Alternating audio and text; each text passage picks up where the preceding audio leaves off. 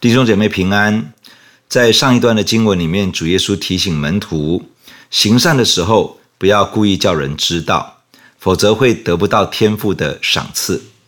不论是施舍或者是祷告，都是如此，要单纯的为了天父而做。天父在暗中察看，必然会报答。主耶稣也提醒门徒，祷告的时候不要像外邦人那样用许多重复的话，他们认为这样子会蒙垂听。但是门徒向天父祷告之前，天父早已经知道需要是什么。主耶稣也教导门徒要如何祷告。这个祷告的架构就是我们所熟知的主祷文。最后，耶稣提到了祷告的阻碍是不饶恕。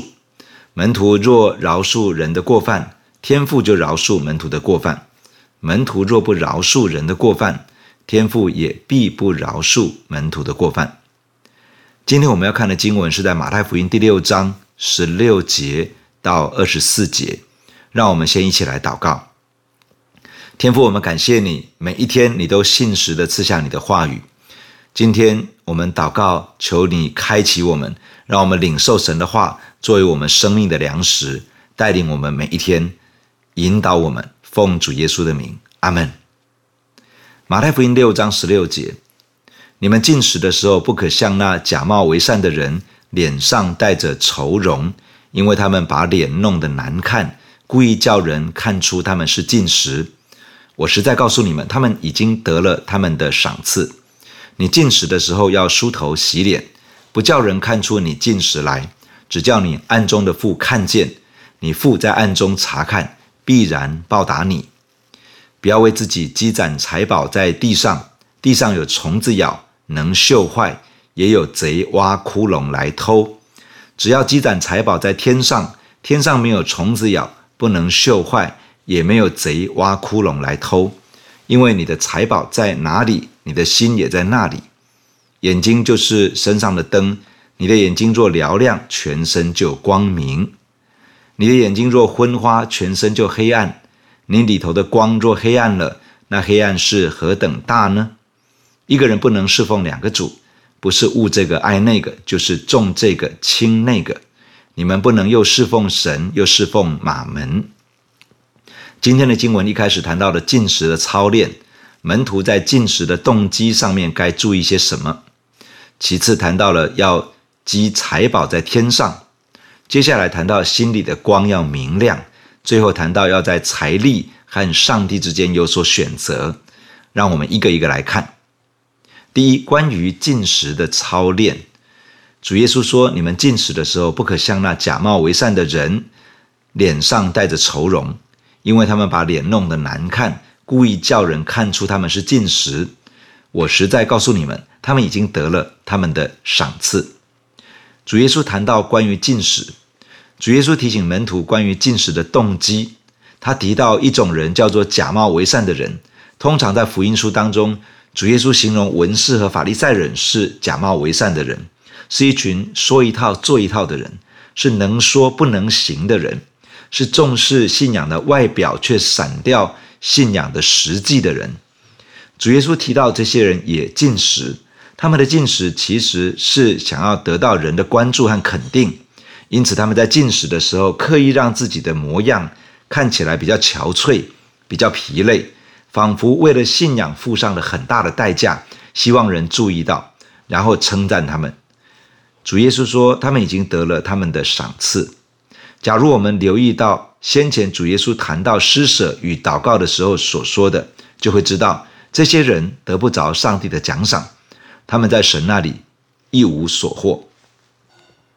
耶稣接着说：“你进食的时候要梳头洗脸，不叫人看出你进食来。”只叫你暗中的父看见，你父在暗中察看，必然报答你。梳头的意思是用油抹头，洗脸是用水洗脸。通常犹太人在欢乐的时候才会用油抹头。主耶稣这样的教导是要门徒在进食的时候保持一颗喜乐的心，而且让自己尽量如同平常的生活一般，不特别去显露出自己正在进食。耶稣要门徒留意自己的动机，进食祷告不是做给人看的，而是要单单寻求神的面。禁食祷告就单单的做给天父看，就把专注力放在天父的身上。主耶稣甚至说，进食期间要刻意让自己看起来有精神，尽量不要让自己看起来一副病恹恹的样子。主说：“只叫你暗中的父看见，你父在暗中察看，必然报答你。”报答的意思是给予、补偿、奖赏。进食祷告好像人给出了什么，但天父会给予这样的人，好像人付上了什么代价，但天父会补还给这个人。好像人很认真的在寻求神，天父会自己来奖赏这样的人。专心寻求天父的那种进食祷告会得着什么呢？以赛亚书五十八章第九节这样说：“你求告，耶和华必应允；你呼求，他必说：我在这里。”天父把自己给这些为了天父而进食祷告的人，天父以他自己来满足这些人，天父以他的同在。作为专心寻求他的人的奖赏，值得注意的是，主耶稣说：“你进食的时候。”从这样的表达可以知道，主耶稣认为门徒会去进食，进食祷告会是门徒的身上经常性的属灵操练。身为跟随耶稣的门徒，我们可以学习进入进食祷告的操练，更加专注的亲近神，寻求神，并且寻求突破和更新。第二，要积攒财宝在天上。耶稣接着说：“不要为自己积攒财宝在地上，地上有虫子咬，能锈坏；也有贼挖窟窿来偷。只要积攒财宝在天上，天上没有虫子咬，不能锈坏，也没有贼挖窟窿来偷。因为你的财宝在哪里，你的心也在那里。积攒财宝指的是累积财富。”人的心里很自然的会想要在世上活着的时候多累积一些财富，可能是为了生活的改善，可能是因为这样子做比较有安全感。虫子咬是在比喻大环境的变化使得财富失去了价值，锈坏是在比喻财富的本身会有贬值跟损耗。贼挖窟窿来偷是在比喻有人会用不义的手段。造成别人财富的损失。任何一个人在活着的年日设法累积财富，都无可避免的会面对上述的这些风险。主耶稣告诉门徒要积攒财宝在天上，天上指的是神的国度，将财宝累积在神的国度中，在神的国度里面成为一个富足的人。这样的财富不会贬值，不会损耗，不会被偷窃而遭受损失。主耶稣所谈的与门徒的价值观是很有关系的。耶稣谈到财宝，财宝包含了钱财，也包含了许多贵重的财物。人们总是会去想如何妥善的保有手中贵重的财物和金钱，可能想办法藏起来，可能会尽可能找安全的地方收藏好。一方面会认为金钱虽不是万能，但是没有钱万万不能。另外一方面是能够多掌握一些金钱财物，让自己的心感受更多的安全感。然而，主耶稣把一个真实的景况点出来：人以为有安全感的这一切，其实可能是会锈坏的，最后根本无法保值。这个在今天也是同样的真实。通货膨胀会使得财富缩水，大环境的变化可能使得金融市场上上下下。天灾人祸可能让我们认为最可以保值的物件，在一瞬间失去价值。紧紧抓住地上可以赚取的一切，有一天可能会发现是一场空。主耶稣说：“与其在这个世界累积财富、累积财宝，不如把财宝存放在天上，也就是存在上帝那里。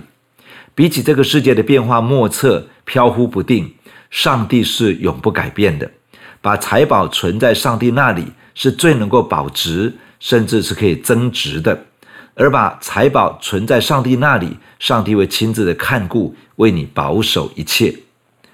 这个意思是什么呢？如何把财宝积存在天上呢？最基本的就是把财物的主权交在上帝的手中，按着圣经的原则来使用金钱，让上帝来带领金钱财物的运用。圣经教导我们要献上十分之一，这表达出我们相信一切的丰富是从神而来。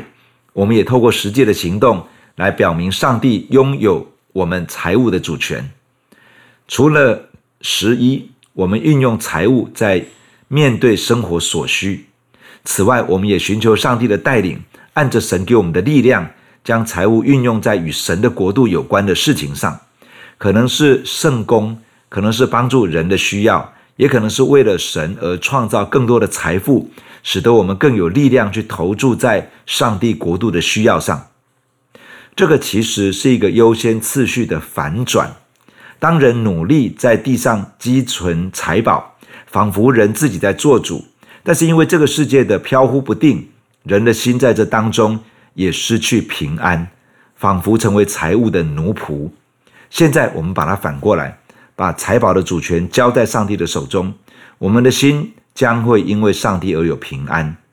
耶稣这样说：“你的财宝在哪里，你的心也在那里。”门徒若将财宝积存在这个世界，心也将会跟着这个世界的变化而起伏不定。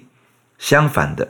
门徒若是将财宝的主权交在上帝手中，我们的心也会被神保守，在一个变化不安的时代中，拥有这个世界夺不走的真平安。第三，里面的光要明亮。主接着说：“眼睛就是身上的灯，你的眼睛若嘹亮，全身就光明；你的眼睛若昏花，全身就黑暗。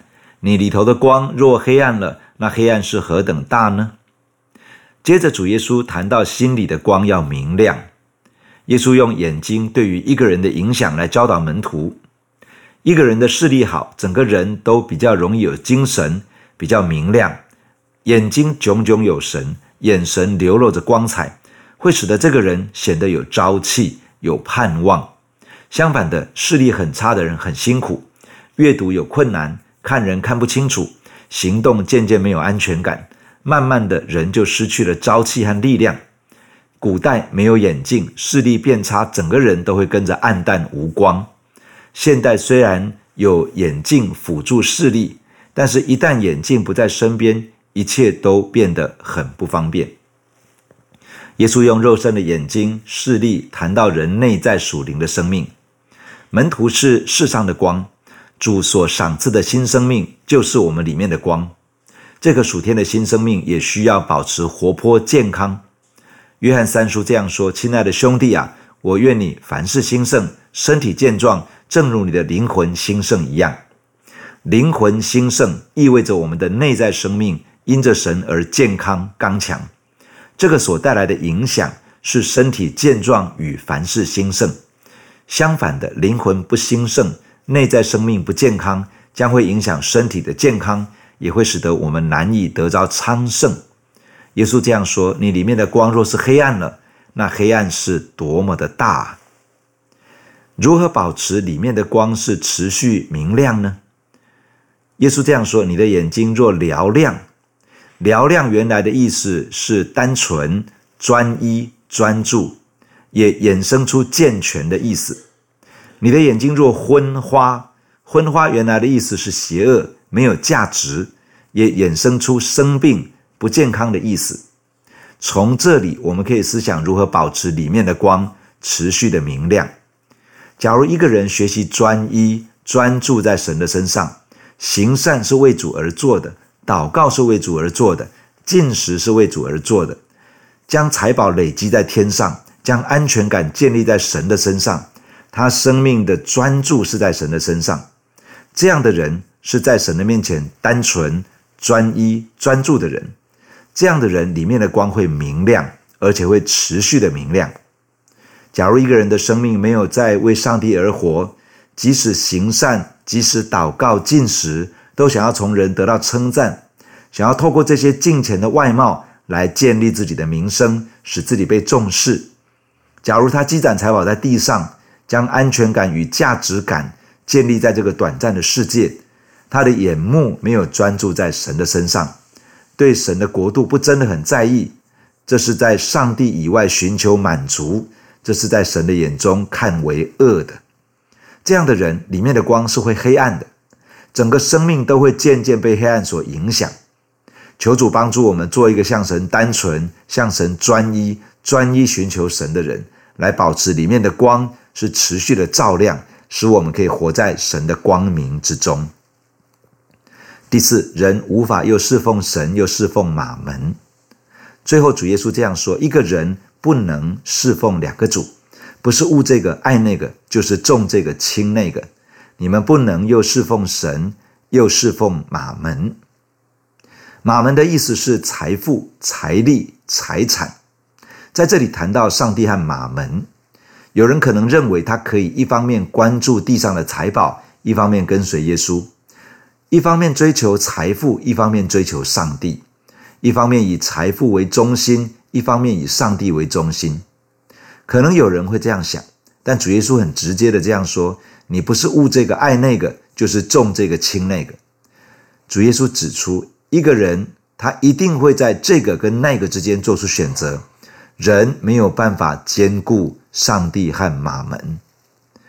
主耶稣的话里面指出，在一个人跟随耶稣的路上，可能成为最大拦阻之一的，就是马门，也就是金钱或者说现实的利益。金钱、现实的利益，可能成为使人与上帝渐行渐远的关键因素之一。门徒需要警觉于这件事。当主耶稣说一个人不能侍奉两个主，你们不能又侍奉神又侍奉马门的时候，与其说是不可以这样做，不如说是你没有人做得到的。当我们决定要跟随耶稣成为天国的子民时，这是一条做主门徒的道路。这意味着跟随耶稣一起学习侍奉上帝。我们需要持续的做出一个选择，就是选择我要跟随耶稣，我要侍奉上帝，我要降服于上帝，而不是财富与现实的利益。主耶稣身边的门徒当中有一个人是加略人犹大，他最后就是因为金钱而出卖耶稣。在使徒保罗的身边有一个同工名叫迪马，圣经上说他因为贪爱现今的世界。在保罗最需要的时刻弃他而去，弟兄姐妹，我们需要谨记主耶稣的话。耶稣说：“你们无法又侍奉上帝，又侍奉马门；你们无法又侍奉上帝，又侍奉现实的利益。”求主帮助我们，让我们专一的跟随耶稣，专心的服侍上帝吧。弟兄姐妹，让我们在神的面前一起来祷告。首先为自己祷告。求主赐下进食祷告的恩典，可以进入规律性的进食祷告操练。求主帮助我们学习把财宝累积在天上，存放在上帝那里，在神的国度里面累积财富。求主帮助我们保守里面的光持续是明亮的，也求主帮助我们学习专心的跟随耶稣，专一的侍奉上帝。让我们一起来祷告，亲爱的主，我们来到你的面前，你是我们生命的主。主，你吩咐我们各样的善行、施舍、祷告、进食，都要单单的为你而做。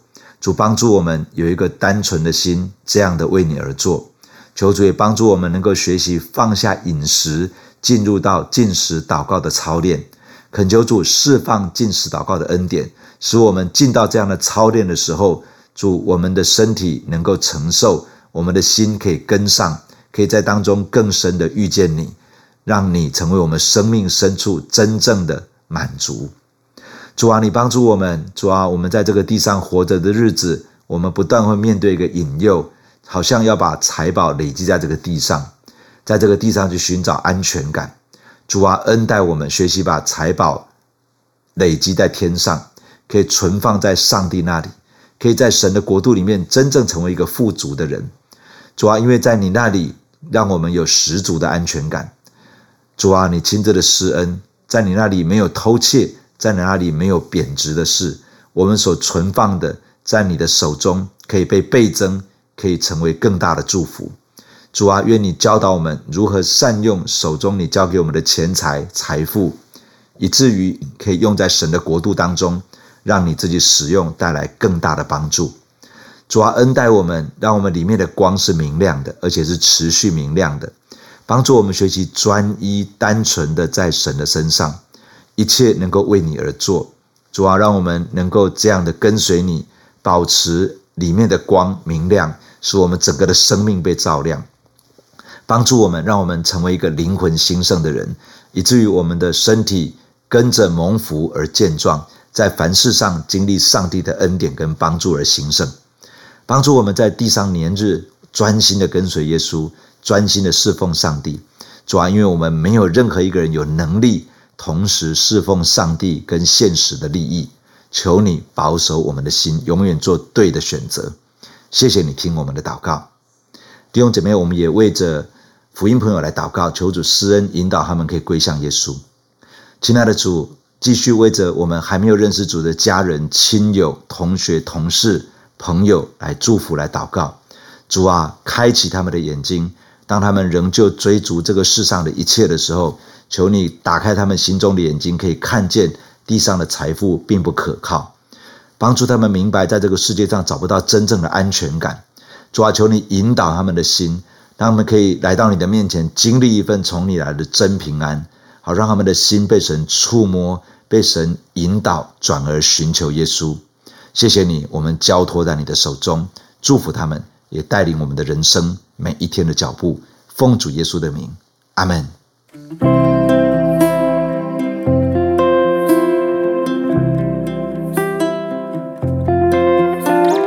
如果你喜欢我们的分享，欢迎按赞、订阅、开启小铃铛。愿神的话每一天成为我们随时的帮助。你也可以把连接传给需要的人。愿上帝祝福你，阿门。